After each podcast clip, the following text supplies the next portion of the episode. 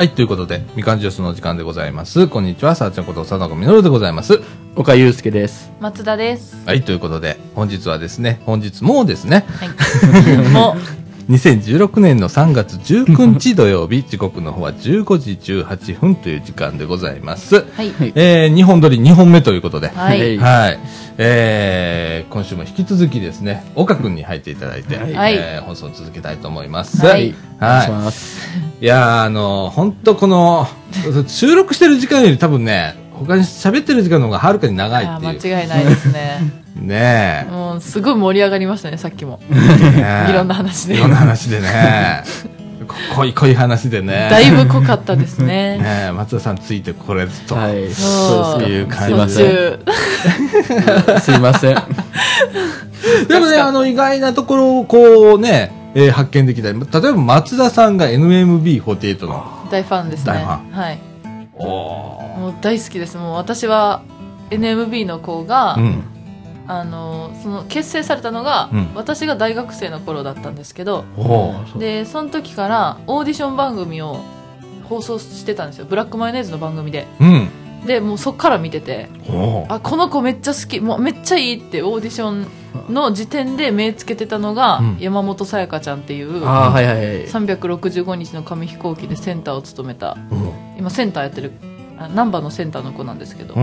もうめっちゃ好きでもうそっからずーっとただうん。か金はかけないんでうん。あの劇場とか絶対行かないし あグッズとかも絶対買わないし、うんうん。だからもうネットとかもう YouTube とかあ阪急のドアのあの広告にあの、あ彼女映ってます。あそうななんか薬でしたかね？なんかのドアの広告に。そうですそうです僕この前見ましたで。ああ、そもうね、私はいつもあの山本さやかちゃんを眺めながらうん通勤してます。う。ああそうなんですか。幸せな気持ちで。あ、そうなんですか。でもはい僕僕はもう電車に乗ってるだけで。ハート。乗ってるだけでハート。何もせん。今 NMB って何人ぐらいいるの？確かにそうですよね ?48 人じゃないの？もっと多い、もっと多いの？60人以上いるんじゃないですかね。なんか？かねド、48ドラフトとかもあって、うん。あの、ドラフト指名で、野球みたいな感じで、うん。あの、1位誰々って指名して、一般の子の中から。うん。そうですか。であの、くじ引いてう、ん。あの、チームごとに取り合ったりするんですよ。あ、そうなんですか。そのドラフト生とかもドラフいたりト野球じゃないですか。え、ちょっと二軍みたいなのがいるわけ？いますよ、あの、公演に出れない子とか。もちろん選抜されない子もいっぱいいる。選抜が言ったらその60何人いる中の16人とかうん20人とかしかいないんで、あと全員選抜漏れなんで、テレビとか出れないし。厳しい世界ですよねすごい世界だね。えーそうでえ。松田さんはその、うん60何人いる名前、人の名前を全部。覚えてます。もうフルネームで。はそう、もうす大好き、もう大好きすぎて、もうすすごいぐ覚えちゃうんですよ。へえ。もう電車、僕の電車好きと全く一緒じゃないです一緒一緒。そう、本当だねそうですか。結局大好き。だから覚える。そううんそう NNB だったらメンバー全員覚えて、顔とメンバー、名前覚えてるみたい本当だね。全く一緒です。ほんまに初めてあの岡君と貞岡さんとの共通点を見つけたっていうか あのなんか本当にさっきも言ってたんですけどね、もう鉄道を好きな意味がわからないし わかりにくいよな、確かに。何が良くてそんなに覚えれるのかもうん。わからないし、うん。なぜそんなこう情報をうん。もう一個一個覚えたいと思えるのかっていううん。のがもう不思議で仕方ないかったですけど、うん。まあ私のねそのナンバ好きっていううん。ので名前を覚えるっていうのとうん。一緒っていう、そうだ。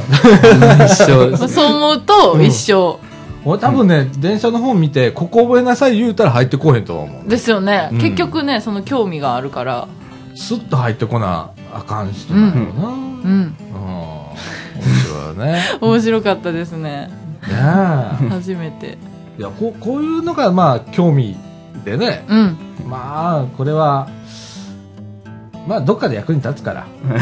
こういうことって。うんあの、無駄なことはね、あの、そんなないんだよね。うん世の中ね。そうそううそう、ん。いや、面白いですよ。はいはい。ということでですね、今日はですね、ちょっと松田さんがね、お読みになった本、何でしたっけ、モチベーション3.0ですおという本をね、はいあのちょっと紹介をしてもらおうと思ってます。はい。はい。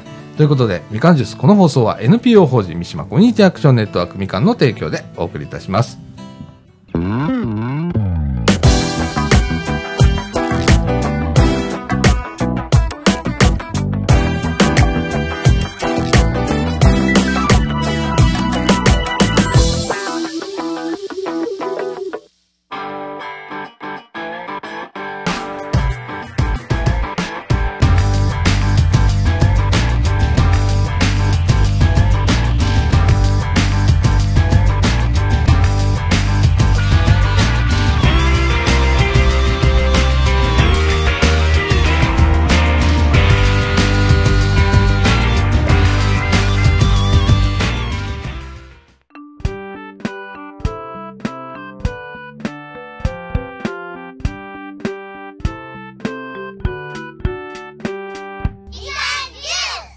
はい、ということで、中枠1のお時間でございます。はい。えーっと、ね、なんか、モチベーション？はい。3.0。私の読んだ本、うん。大前健一さんっていう方の、うん。結構本出されてるんですけど、うん。その経済とかこう教育とかいろいろ研究されてる方で、うん。割と啓発的な本を書かれてるんです。でその人の「モチベーション3.0」っていう本を私の同僚元同僚かな？から勧めてもらって読んだんですけど、うん。そのやっぱ先生たち学校の先生とか、うん。まあ、大人とか、まあ、保護者の方も皆さんそうやと思うんですけど自分の子供やったり生徒にこう勉強させるときに、うん。どうしたら本当にその子たちが本当にやりたいと思ってやる気を持って勉強させられるかっていうのは、うん。結構永久の課題うん。なんですよね昔の先生も多分今の先生も。うん。で実はそのモチベーションっていうのは、うん1.0の段階と2.0の段階とうん3.0の段階があって、うん。でモチベーション1.0っていうのが本当に正徳的な欲求に基づくもの例えば、うん生きていくためには食べないとダメじゃないですか、うん。食べい。たいと思って食べるし、うん。寝たか寝寝ないと生きていけないから、うん。寝たいと思ったら寝るしみたいな。ももうそれがみんなの、持ってるモチベーションの1.0なんですよ。はあはあはあうん。はあはあ、どうしても必要なもの。そうです生きている生きていく上で最低限必要なもの。が1.0みたいな。もう寒いから服着たいとかうん。が1.0の段階、言ったら赤ちゃんでもあるやつですよね、うん。それって結局やるじゃないですか何でもかんでも。うん。モチベーションとして。それが1.0の段階なんですって、うん。でモチベーション2.0っていうのがえっと飴とムチのやり方、うん。なんかこう何かをしたら褒美をもらえるからやる。うん。とか、何かをしなかったら罰せられるからやる。っていうのがモチベーションの2.0うん。なんですって、だからなんかこれが、あのーずっと昭和とか明治とか今も、まあ、あるところはあるんかな？なんかそういう教育が割と主流やったんですけどこれが今なかなか機能しなくなってるっていう現実がうん。あるんですよね、うん小学校中学校高校でなかなか飴とムチでは人は動かなくなってきてうん。で会社とかでもそのやり方がなかなか通用しなくうん。なってきたうん。っていう時代に今実はなってきててであのあるそのモチベーションの次3.0なんですけどこれは人間が生まれながらに持っているもっと成長したいとかうん。もっと力をつけたいっていう欲求うん。これはもう誰しもが持ってるらしいんですようん。この欲求はでそれがモチベーションの3.0なんですよでそのモチベーション2.0と3.0でうん。あのどっちの方があの能力が上がるかというか人はやる気になるのかというか、うん。生物という。もうそういう実験があってある。猿？猿に、あの何かこう課題をさせてこのなんか知恵の輪みたいな鍵これの問題が解けたらお菓子をあげるとかうん。バナナをあげるとか、そういうふうにやった猿と、うん。全く何もせずに、うん課題をひたすら与え続けて、うんでそれをただ解かせていくっていううん。2パターンの実験をしたらそのただ解かせていく方が、うん。そのまんまどんどんどんどん能力が上がっていったそうなんですよ。その飴を与えた方は、うん。あの餌が欲しいばかりにミスをするんですって。はあ。もうとりあえず解くために、うんはよやろうみたいな。うん、で、ミスをして、うんで、もう結局そこの猿よりも、何も与えずに、ただ課題をどんどんどんどんうんやっていく方が伸びたらしいんですよね。うん。で、ミスもない、その方が。はあ。それはもう猿が持ってる、もともと生まれながらに持ってる、うんもっとこれをやってみたいとか、うん解けることが嬉しいという喜びうんを持ってる。なんかそういう結果があって、それがモチベーション3.0なんですよ。で、今の時代は、うん。モチベーション3.0をうん。持ってやらせた方が、うん。その段階でさせた方が人は伸びるんじゃないかっていううん。話になったんですよね。まあちょっと時代的にもなんですけど、2.0でできてたのが、うん。無理になって今3.0にシフトしないとダメなんじゃないかっていうこう啓発で、で、あの、まあ教育の世界だったら、うんじゃあ、じゃあどうすればいいのかっていううん そこだよね。話なんですそよ。こだね。で、うんその一つの、まあ、方法としてうん提案されたのが、こうその子にとって優しすぎず、うん難しすぎない問題を解かせる。だからはあ簡単にはできひんけど、めちゃくちゃ難しくもない、うん。ちょっとやったらできそうな、ちょっと頑張ったらできるぐらいの問題を解かせるっていうのがうん一番効果的だと、うん。今、その方は言ってらっしゃって。うん。例えばこう、まあ、なかなか勉強追いついてないとか、うん。ちょっと今やってる勉強に手がつかないぐらい学力しんどいなっていう子うん。なんかは前年度の復習をしたりとかして、ちょっと自分が頑張ったら解ける問題をやっていくと伸びていくらしいんですよ。だからね、学校とかって一つの教室で一つの問題を全員にさせるじゃないですあ。か。ちょっと時代的に、うんまあ塾に行ってる子もいれば、うんなかなか勉強できない子も、うん。そういう環境にいる子うん。もいたりで、こうクラスの中でばらつきがあるっていう中で、うん。一番いいのは、もう、まあ、フリースクールなんかがもっと認められたりとかして、うんこう子供一人一人のほど、一人、その子に合った能力のうん。問題をだひたすら解かせていくっていうのが、うん結局は一番いいやり方なんじゃないかと。うんだからもうクラス40人いたら40通りの問題うん。を出すと、うんもう全員がぐんと上がっていくという。ほんまやな。っていうのがうん。言われてるみたいですね。確かに面白いなと思って、それ。うん、面白いね。それがモチベーション3.0あ。っていう話でしたね。はあ。なるほどね。だから一人一人が見極めないと、自分の持ってる能力とか、うん。で、教材も一人一人に合わせてカスタマイズしていかないとダメってういうんことだよね。そうするとうんいいかなっていう話でしたね。ほんまやうな。んはあ。でもさっきのそのナンバの話だったり、うん。岡君と笠田さんの鉄道の話うん。だったりっていうのは、モチベーション、まあ1.0でもないし、うん。2.0でもない。ない。やったところでなんかもらえるわけでもないし、よね。結局これって3.0の段階で、うん。自分たちの興味を持ってることにこうちょっとずつ知識をどんどん取り入れていってうんやってることだなとか思いながら、うんまあ教育じゃないんでそこは問題がどうたらとかではないんですけど、自然にね、興味の持ったことが吸収されていくっていうのと、教育はどちらかというと、こうね、課題があってうんうんうん、それを解いていくみたいなうん。部分があって、はい。で、そこにはまあ簡単すぎず、難しすぎないものを、うん。こう、解いていくことによって、はい。まあ、たら一つの達成感みたいなものをうんうんうん。次々とこう、ね、うんうん。そこが多分モチベーションの部分につながるのかな、みたいなとこなそうでのかな。すね。あーその本を読んでだいぶ面白いなって思いましたね。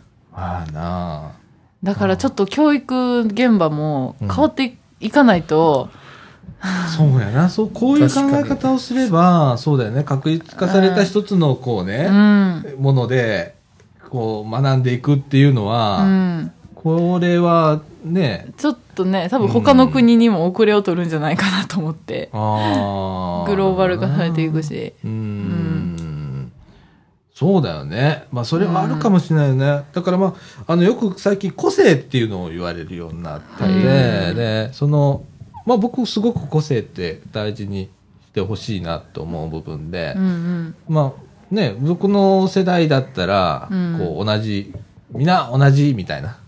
うん。個性よりかは、うん。言ったら同じグレードの人を育てていって、そうですねれを量産していくみたいな。うん。うん。量産型の教育でしたもそうんね。だね。物も量産だったけど、人も量産みたいな感うん。じで。ねえ。うん。うん。だって、まあ今ね、だいぶ違うよね。そうですね。ちょっとずつは変わってきてますよね。うんやっぱり考え方が。そうだうね。ん。うん。いや、あの、2.0だったんだよね、多分僕らの時は。はい。え、今もね、でも、うん多分あると思うんですよ。結構多い、多いですよね。うん親とかも、あの、子供との接し方見てたら、うん。はや、はよ帰ったらお菓子あげるしとか、うん。もう、もうはよ行かんかったら、今度の日曜日どこどこ連れてくのやめるで。うん。これ飴とムチじゃないですか。そうだね。あこれでは動かんねんなと思いながら、うんいつも見てますね。保護者の方とかを。そうだね。うんだ。昔は本当2.0止まりだったんだろうね。で、それが本当難しくなってきたのかな？そうですね。それではもう、一定の多分レベル以上の人を育てられなくなったんじゃないかなと思って。っていうのレベル以上の人を。だからなんかこう、多分ある程度の基準があると思うんですよ。うんうんそこよりも突出した人を育てていかないと、うん、うん多分この日本の社会がうん成長していかなくなったのかなと思って、ああ、うんそこか。そこが結局動かしてますから、うん教育界とかも。うん。政治が全部絡んできてるんかなと思って。うん。あのー、例えばさ、いろんな教科が学校の中あるわけじゃんか。はい。はい。で、中には国語がすごく好きな子で、得意な子で、とかっていう子もいりゃ、家庭科が得意で好きな子もいるわけじゃうんか。で、えーその中で、例えば、まあ、数学がめちゃくちゃ嫌いで、うん。うん。あ、私や。とん俺もそうやねんけど。で、もう、とてつもなくそこはもう、なんか、点取れねえとう。ん。で、でもなんか、うん、今の、こう、ね、例えば中学から高校、高校から大学に上がっていくときには、総合評価だから、言ったら、うん、そうですね。これも点取れ。れないといけないよっていうところで、足止め食らっちゃうんだよね。うん。で、せっかくこの家庭科だとか、そういうなところが、あの、得意なうんうん、うん。もの、国語だったら好きなものがあって、得意なところが伸ばせない時があるんだうよな。ん。確かに。そ、そことかね、あのー、岡君もそうだけどさ、俺もそうだったけど、鉄道がすごく好きで、とか、で、ここにはね、なんかあんだよね、きっと。うん。で、でもそれが、まあ、教科じゃねえからな、こればっかりは趣味の世界だから、うんうんうんうんなかなかなんだけど、岡君だけの中でもきっとなんか好きな教科があったりするはずだんだよね。はい。うん。うんうんうんで、そこを伸ばしてやる。思いっきりガーンと。うん。うん。専門性を持って偏るかもしれないけどね。そういう入試とかも、うん。あの、今、兄弟とかが、ほこの前ニュースでやってて、うん今年度から、うん兄弟生の,、うん。その入試の中にもう特別枠みたいなのをうん。作って、うんで合格した子の中にはその、もう基本成績は全然もう12とかうん。ばっか、うんで全然やったんですけどもう数学だけうんめっちゃ極めてて、うん。もう中1の頃に出会ったなんかこう数式うん。とかが面白くって、うんもう数学だけをひたすら極めて、うん。もうあの国際オリンピックみたいなのあるじゃないですか、数学オリンピックみたいなとかで賞も取れるぐらいただただ数学だけを極めていった人がうん。受かったりとかして、うん。まあ、兄弟とかその国立のやっぱトップのとこが、うんそういう人材を取り始めてるっていうのは、うんやっぱそういう社会の流れもあるのかなと思いながらうん。見てたんですよね。そうだね。うんだからなんか平均点がいいとかっていう時代じゃなくなってきたなくなってきましたねっていうような気がうんするんだけどなやっぱ専門の分野の人間ってやっぱ必要なんだなと思って。うん。なうあ。ん。岡君も鉄道の、うん鉄道の専門の、なんかないかな。探しておりますが、残念ながら。それをきっかけに違うものに活かせるかもしれないうな。ん。でも、今は鉄道でとどまってるけれども、その知識を生かして次の、うん例えば旅行業界だとかね、いうのはこの知識が必要だったり、あとはエンジニアの世界でそれを技い術の。活かせたりだとか、うんもしかしたらデザインの世界にそういうのがあるかもしれないし。まだそこは見えないけどね。はい。うん。うん、それがだんだん見えてくるのかもしれないようんうんね。うん。そう思うと、なんかその、全体的には、取れるわけじゃないけど、うんこの一つの分野とかうん。にめちゃくちゃ興味があるとか、うん。そこだけは自分極めれるっていうのがある子って結構いると思うんですよ。そうだね。多分今の中学生、高校生とかでも、うん。それを知ってたら、うん。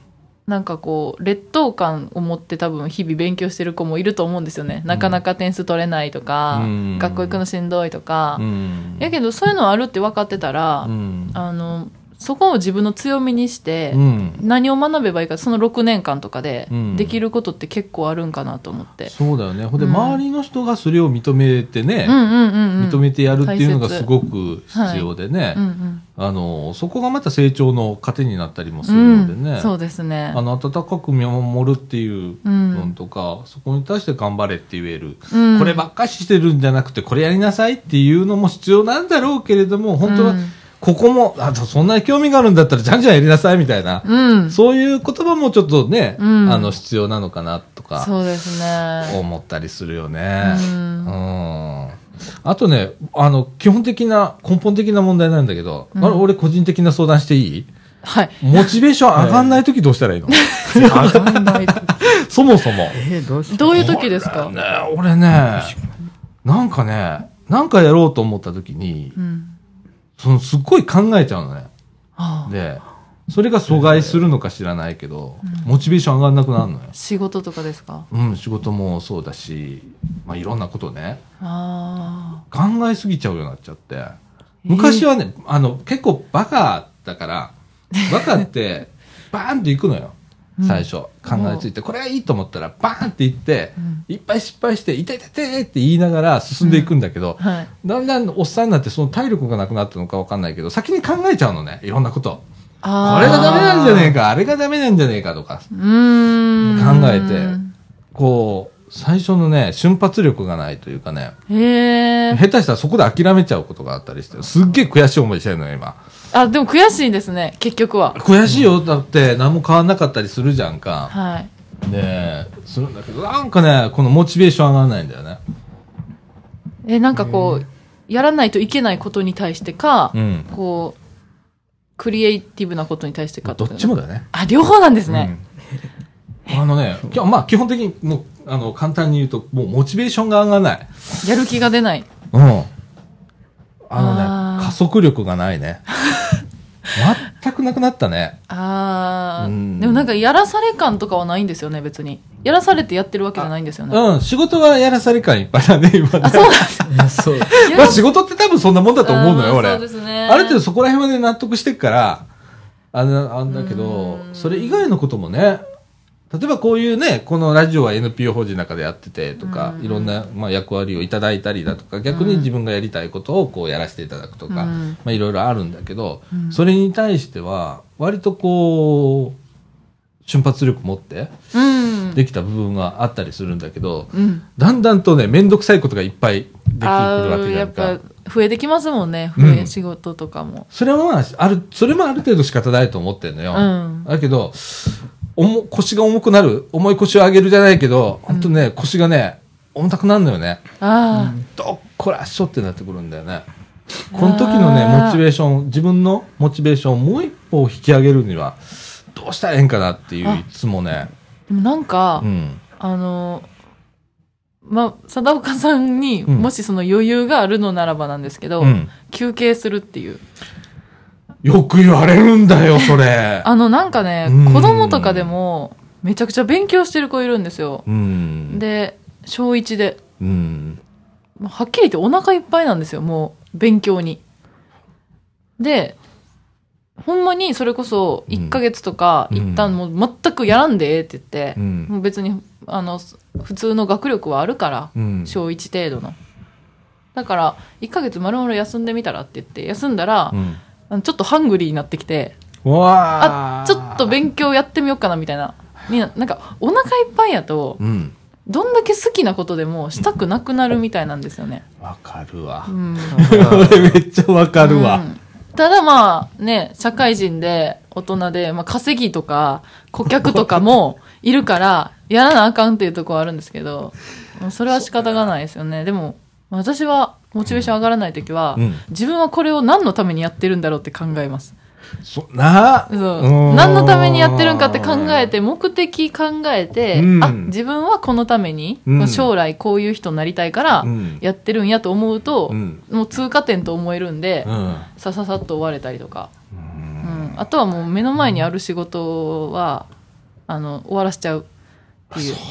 今できることを置いとくと、後になって面倒くさくなるって本に書いてあって、うん。確かにと思って、もう確かに。もう私結構ほんまになんかうん。お菓子とか食べたらそのまま放置するとか、めっちゃしょうもないこと。なんか靴下そこに放置するとかで、なんかそういうの多いんですよ。でも、めんどくさいんですよね、その時は。その程度のこと。も。うん。でも、いや、今やろうみたいな。今やろうね今やれることはやっとかなと思ってやっちゃうとか。うんあれおもろいよな、あれな。あのー俺先週の放送でさ、先、これ2本目だから先々週の放送だ。はい。で、結構俺、ラジオでぼやいてたと思うのね。あの、うん今忙しいなの、うカノーンっんて。で、えっと、あれからね、1週間経ってね、はい思ったのがね、この1週間がむしゃらにやったのよ。はい。で今、ほぼほぼね、だいぶ肩の荷が降りたのよ。はい。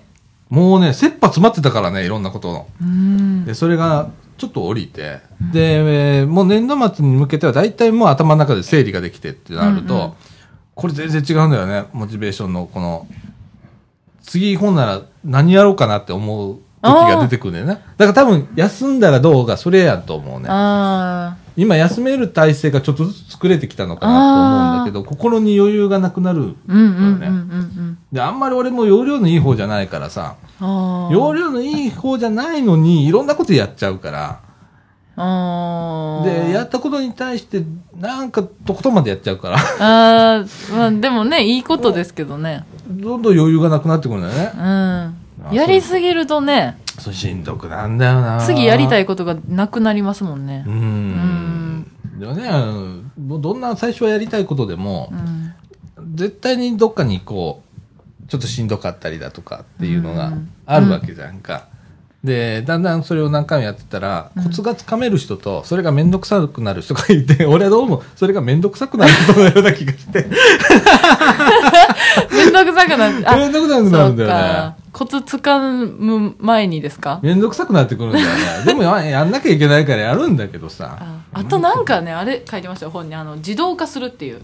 はい。自動化できるところは。はい。ソフトとか、うんまあ、できるように作っちゃったりとか、うんうんうんうんあとはある程度流れを作って、うん自分ででそれをもう紙に書いて人に任せるとかそうやね。私もそれやるようになってから、うんあの一気に仕事減って、まあ、うん逆にやることないみたいな、俺ね、タスクリストは作んねん、自分で。今はい日、1日単位のタスクリスト朝作る。おお今日はこれやって、これやって、これやってって。ですねで、それ作らないとね、ダラダラしちゃうんだよ。それと頭の中で整理ができなくなるんだよ、うんうんうんうん優先順位とか。うち仕事が常に3本ぐらいが並行で動いてる。うんうん一人しかいねえのに3本受けんなよっていう話なんだ大けど。変ですねでその中で優先順位ある程度つけながら、は並行して進めないとダメだから、はい。頭動かなくなっちゃうんだね。うん。フリーズしちゃうから、うん。書くのね。うんで、それがうまくこう書けるときが、はすごくいいよ。わかります、ね、調子よく、はい。スわかりますッといくよね。うん。あー。いやーあの、本当だんだんといろんなことがめんどくさくなんだよね。んこれ、年もあるだと思うんだけどなでも確かにね私のこう接してる人というか、うん周りにいる人って、うんまあ、若い人ばっかやし同年代のうん。だからみんなこう悩みとか共有する時も、うん。ある程度仕事量とか一緒なんですよ私も、その人たちもだから分かるんですけど貞岡さんぐらいの年齢で、うん。こういろんなものを背負ってる人になると、うん。あんまりこう私も想像が追いついてないです今いやいやいや大したことないですよ。いやいやいやいや大したことないんだけど、ね、あの会社っていう組織にいる人間じゃないのね。まず商売としては、ね。そうですよね。すると何もかもの責任は自分にあるって、うんうんそれといろんな役割を同時に担わないとダメなので、うん。その部分は大変だよね。そうですよね。で、それがオールマイティにできるかっていうと、うん。できねえわな。まあね。経理が得意で、うん。技術面得意で、営業得意でって、ね普通ね役割分担されてますもんね会社とかやったら、それを一手に全部。全部できないとダメですもんね。と、ねえ。で、この、この感じだから、俺。この感じ。この、この感じでやってるわけだから。それ30年も続けるそれ飽きるわなとかと思って思う時があるんだけどね。はあ。えでもなんかどれかを極めようって思ったことないんですか？そんな基本技術を売ってるところだから技術だよね、で商売してる以上は付随して経理とか営業ができない、まあ営業できないと仕事が取ってこれない、うんうんうん仕事が取って仕事を取ってそれをややって完遂すると経理がついてくるわなっていう感覚でいるわけいつも。そうですね。うん。全部自分ですもんね。それがねそう。大変ねやな。私にはできなさそう。いやーでもねこれから増えると思うよそういう子。自分で立ち上げてで上手な子はそこで人を使う。さっき松田さん言ってくれたみたいに人を使うっていうステップに上がるんだと思うの、うん。そこでちょっと不器用な子がいて俺みたいにそうなんだけど、うん。人と絡んでやることにすごく苦手意識を持ってる人間うはん。一個でやっちゃう、なかなか人に任せられないっていう。そうですね。結うん局組織になると、そこの関係が絡んできますもんね。ねえ。人間関係で。うん厚切りジェイソンって知ってます、うんうん ちょっと関係ないんですけど厚切りジェイソンがうん。なんかあの交通費とかが、うん。を出す会社は頭おかしいみたいな。ほうほうほうほう。あのアメリカとかではそんなのないらしいんですよ。うんうんうん。日本は交通費を支給するけど、何なんだそれはって言ってて。うんうん。その理由っていうのが、うん。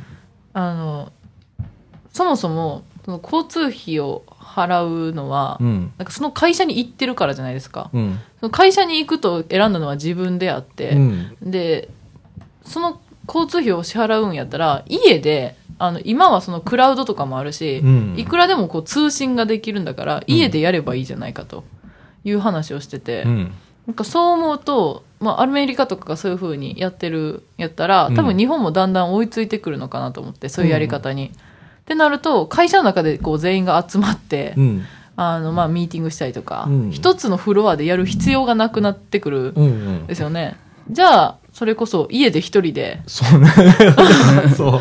みんなやり出すんかなとか。いや今ね実際そういう動きがあって。そうですよね。ありますよね。例えば田舎だとか徳島県とかやってんだけどさ、うん。徳島県って山の中のそのある川で w i f i がつながったりする地域がある。変わっおお不思議でしょ？不思議、でもそこに移住すんだよね。とかうん。あとそこにね IT 企業とかがうん。その、えーオフィスを建ててう、ん。である時期だけうん。ちょっともう都心疲れたなっていう時だけリフレッシュしにそこへ仕事しに行くわけ。そこにですか？そこに仕事しに行く。仕事しにですね、うん。そういう流れがあって、例えば和歌山でもね、あの白浜町ではそういう IT オフィスがあって、うん。町がやってんだけどね、うん。そこに入ってくる人は東京から飛んでくるとか、ええ。いう人がいたりだとか。もうあれですね全部がネットでね 処理されちゃうかそらまあコミュニケーションがどうなのかな。まあ俺この業界、一応 IT の業界にいるけれども、うんね、ちゃんとこう面と向かって喋るっていうのと、まあ最近はこうテレビ電話もあるし、ネット使ったね、あのうん。テレビ電話があるんだけど、はい。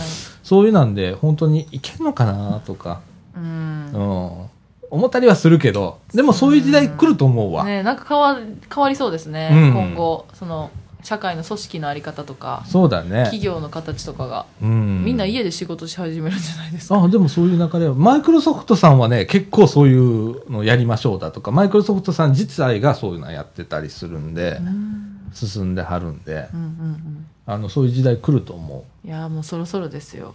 うねそう思うと変わってきますね。こういろいろ人との関わり方をどうしていけばいいのかとか。そうやな。それよりもこうネットの使い方とか教えてほしい私。う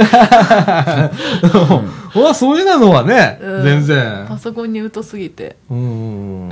でもそれがね便利になっていくと思う。うん。今はちょっと敷居が高いところにあることもはい。普及ししだすとどんどんこうパーソナルになっていっあて簡単になっていくので。ありがたいです。うん、今までのこう時代の流れがそうだったような気がする。うん。うん。だからこういうラジオが、ちょっとしたこうミキサーがあったり、ヘッドホンアンプがあったりするんだけど、でもこんな気軽にできるようになったっていうのは、うんうんうん。こう一昔前じゃ考えられないことで、確かにそうですよね。ねえ、昔だったら本当でっかい機械があっての世界が、うん。こんなコンパクトでできるようになって、ねえ。はい。不思議だよね。変わってきた。変わってくるんだよね、まあモチベーションとかもさっきの話戻るけれども、これもね、あの時代が進めば考え方も変わって、はい。ね、教育の形も変わるし、うとんいうようなことになっていくんだよね。だからその変わり目っていうのが徐々に変わっていかないんだよね、不思議なことに。うんいつも思うのが、同じことが10年続いて、うんある日だ、なんか、ドンと壁ができるじゃないけれども、うんそこで、なんか、急にうん。ギューって変わるような気がするの、いつも。それもね、なんかあれなんですよ。あの、文科省が、うんあの、学習指導要領とかをうん。何年ごととかに変えてて、うん。それで一気にゴンって変わったりするんそうですでしょもうそれでもう必死ですよね。そうなんだよね。だから柔軟な動きじゃないんだよね。その学習指導要領とか多分5年とかそういううん10年とかいうスパンで見てるんだと思うんだけどさ、そこでカックンって変わることがあったりするわけじゃんか。うんほんならね世の中的には緩やかにその間も きっと分かってたことなんだから、うん緩やかに変わればいいんだけどう、ん。ね。確かに。だからもうちょっとこう、現場に権限を与えてほしいなっていうのは。あうん、国がこれを教えなさい、この放送で、広報でやりなさいっていうよりかは、うん。もうちょっと現場の人が自由に。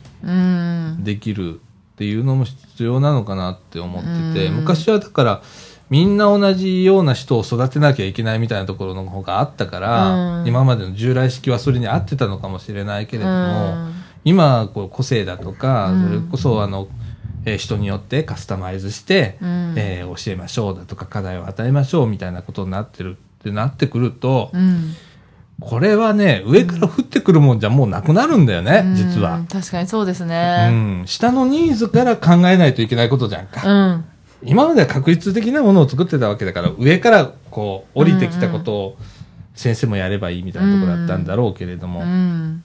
変わってくると思うよ変、わりますね。うん、今度は下のニーズを拾ってはい。カスタマイズしてっていうことは現場にどれだけの裁量のあるかっていうとこだからね。ねうん。そういう時代に俺のは割と今窮屈だと思うのよ俺。うん。先生も窮屈だと思うし、いろんな意味で。うんちょっとなんか閉ざされすぎてて、学校って割と。ああ。なんかその、民間と教員両方経験した身としてう、んなんか、やっぱ違うんですよね。考え方とか価値観とか。うん。うん。なんかこ民間って結構シビアじゃないですか。締め切りやったり、うん会議での提案やったりとか。うん。あと事務作業とかも、あの、分担されてるんですこう事務系とか、うん。あと営業とかさっき言ってた。それが、学校では全部を一人の先生がやるみたいそうな。だな。会議とかも、なんかようわからんまま終わったりとか、うん。もう普通にするんですよ。それが民間ではありえないじゃないですか？うんもう営利を目的としてるとこは特に。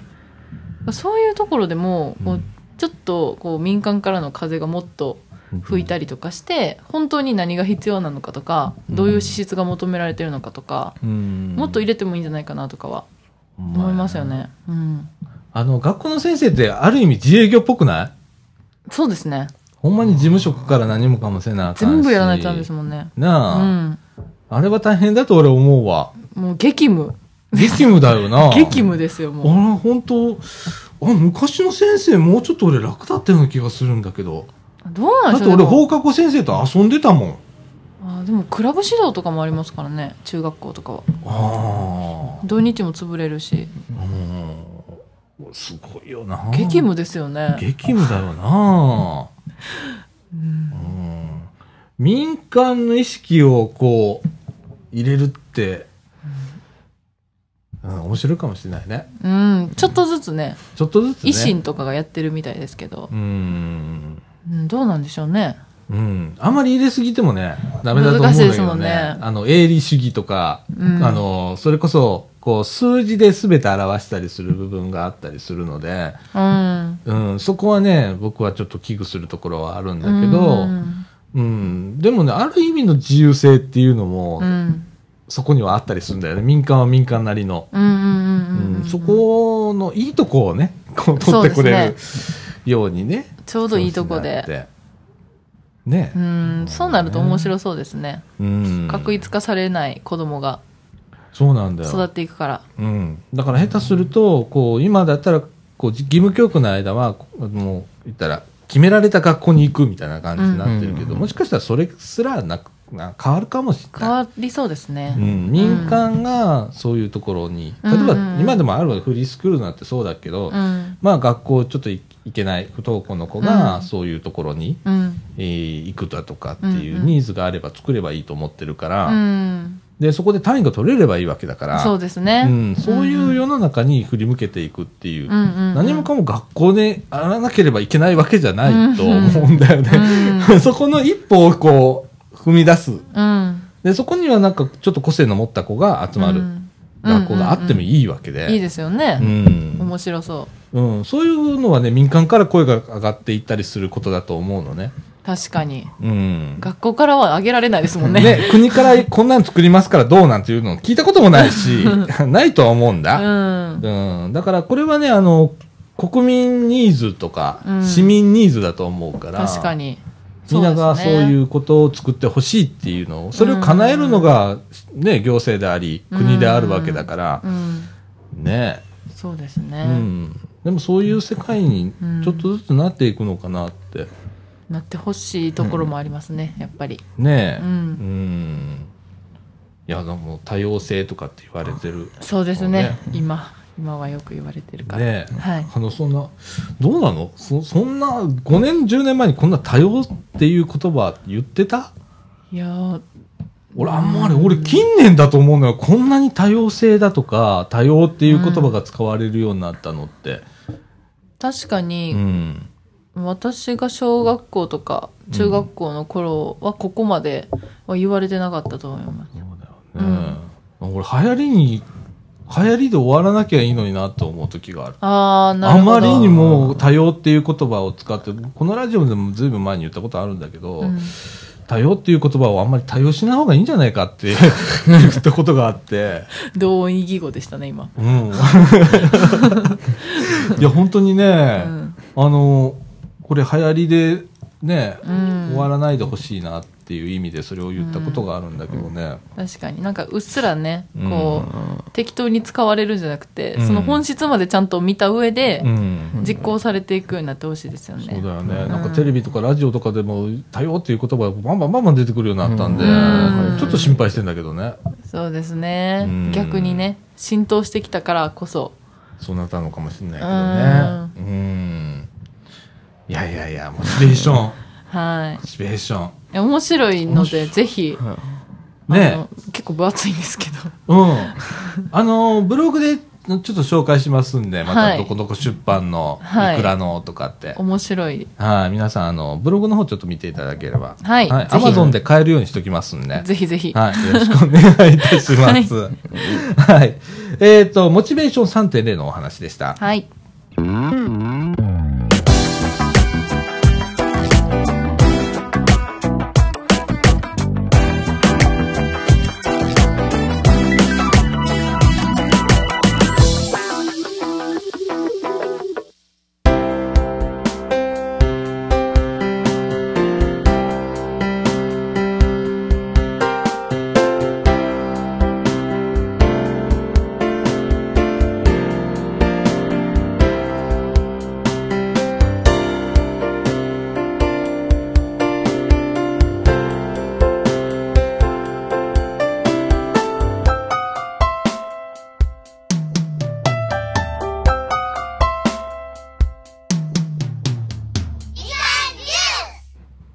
はい、ということで、エンディングのお時間でございます。はいえっ、と、今週も、はい。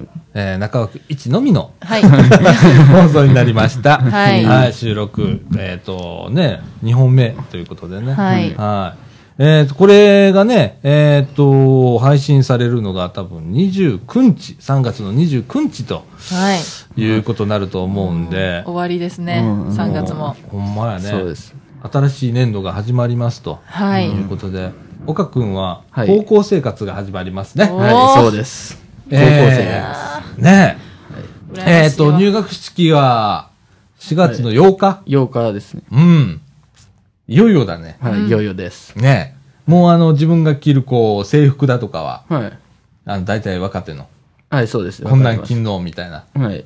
あの、昨日採寸したんですよ、学校で。おおおおおかっこよかった。はい。なんか今年からアブの高校なんかリニューアルしたそうなんですよ、うん制服を。うんうんだからかっこよかったです。リニューアルしたんだなんかそうらしいでへす。ー先生が、ね、おっしゃられてました。ほんまへえあーえ今までは何中学校って今何着てんの？爪入り。爪入り？夏はポロシャツですね。あポロシャツなの？うん夏は。冬は爪入り。へえで今度はブレザーになるのかな？そうです、ブレザーです。へえもしかしてあのネクタイ締めたりネクタイです。いいなブレザー。憧れますね。憧れるね。憧れ俺ないのよ。そういうのがね。私も高校制服がなかったんで。あなかったんだ。私服なだったんですよ。高校が。おおでまあ中学校の頃はセーラーとうん。男子学ランみたいな、うんうんうん。だねブレザーめちゃくちゃ憧れてましたずっと。憧れるな。うん。俺も、もう中高ともう学ランだったから。あ両方。ああもう高校の時はもうねもう長いやつですよ当時。時代を感じる。でねあのズボンはぶっといやつですよ。いや時代ですね。時代やろ？でねその最後の方だったらねやったら短い短乱いうのが出たりな。あ短乱ね。ああ短い漫画でよく見見るやつですか？あそうそうそうもう漫画でしか見ねえうんじゃん漫画でしかみ見たことない。化石じゃんみたいな。ああいう時代だったんだけどね。あおじさん、あの、ネクタイ多分俺今結べって言っても結べないと思うよ。普段してねえし。ネクタイはでも ネクタイですか？もう制服とかじゃなくて。ブラザーでもないし。ねあの、今度ネクタイでしょ、もうネクタイです。なあ。ネクタイのね締め方ってね、うあ男性ってネクタイシュシュってやるじゃないですか。うん。あれって覚えるんですか？なんかこう、うん。最初ってこう教えてもらうんですか？お父さんとかに俺、あの、お葬式とかの時とかしか着ないじゃん。あ冠婚葬祭しかはい着ることねえじゃんか。はいはい大体、こう、隣にいる、どっかわからんおっちゃんに、すいませんって。すいません、恥ずかしいことなんですけどね、って。結構恥ずかしいですよね普段これすることないんで、どどうやってやるんすかって、しゃあないなー言うて、こう結んでもらって、おっさんに。いやもうそれ子供じゃないですかもうそれすいませんみたいな。うん。あの、お葬式の時のやつは、あの、ワンタッチでパチンってするあネクタイ。簡単なやつ。うん。はあそうとかね、苦労してるわ。もうねちっちゃい頃とかからうん。お父さんのうん。ネクタイをうん。こう、ね、目の前でこうシュシュシュってもう本当に結んでいくんですよ。シュシュって自分で。う。ん。お父さんがね自分で結んでる、それを見ながら、うん。毎回どうやってんのかなってこうからくりをめっちゃ必死で見ながら、うん。じーって見て覚えようとするんですけど、うん。いざやろうと思うと全くできないんですよね。なあ。れは何なんでしょうね。なんでなんやろうと思って。なあ。難しいネクタイ難しいですあれ難しいよな。難しいですよね難しい。いや私はねでできへんからな、俺ら、未だに。私は普段結ばないですからああ。この岡君に教えてもらったらいいよえ。覚えました？もうネクタイのやり方、まだ全然なんで。まあもう、そんなちゃんとこうね。毎日のことだからね。毎日ですよねそうです。ああ。じゃあ今度は岡君に聞こ見せてもらおう、う。うん目の前でネクタイの結びつ、結び方講座みたいな。誰に誰に対悲して？40中盤でこれだからな。佐岡さんにおー。いかに覚えやすく、わかりやすく説明教えできるてな、今度な。わかりました。うんこうやって新年度が始まっていくわけでございます。15はい歳に教えてもらう ねねあのーまあ働いてる方でね転勤とかある方もいらっしゃれば、まあ岡君みたいにね、はい。えー中学から高校とかね進学というようなこともありましょうし、はい。ね私みたいに何も変わんないっていう人も。ね私は転職します。あー ね。またまた。新しいはい。ね年度替わりでいろいろ変わる方もいらっしゃると思いますけれどもね。はい、うん あのこの時期ねあの病む人も多いんでね。そうみたいです環境がね変わってね。そうですね。うんもうあの楽に行きましょうや4月。気楽に、気楽にねう環境が変われど。ん、はい。はい。ね。もう僕もそうです。何にも変わんないですけど。この中で今一番気楽な感じはしますよね。そうだよね。4月に入ればね、そう。うん、年度始まったあのお仕事の話ぐらいかな。お仕事がね。うんそれぐらいだからね。何にも環境変わりません私。継続して。継続して。大変なお仕事をいっぱい抱えて。頑張って生きていこうみたいな。おじちゃん頑張ろうみたいな。頑張って生きていきましょうね。はいはい。ということで、えー、みかんジュース。この放送は NPO 法人三島コミュニティアクションネットワークみかんの提供でお送りいたしました。今週のお相手は、さあちゃんこと佐田みのると。岡祐介と松田でしたはい。ということで、今週はこの辺で、さよなら。さよなさよなら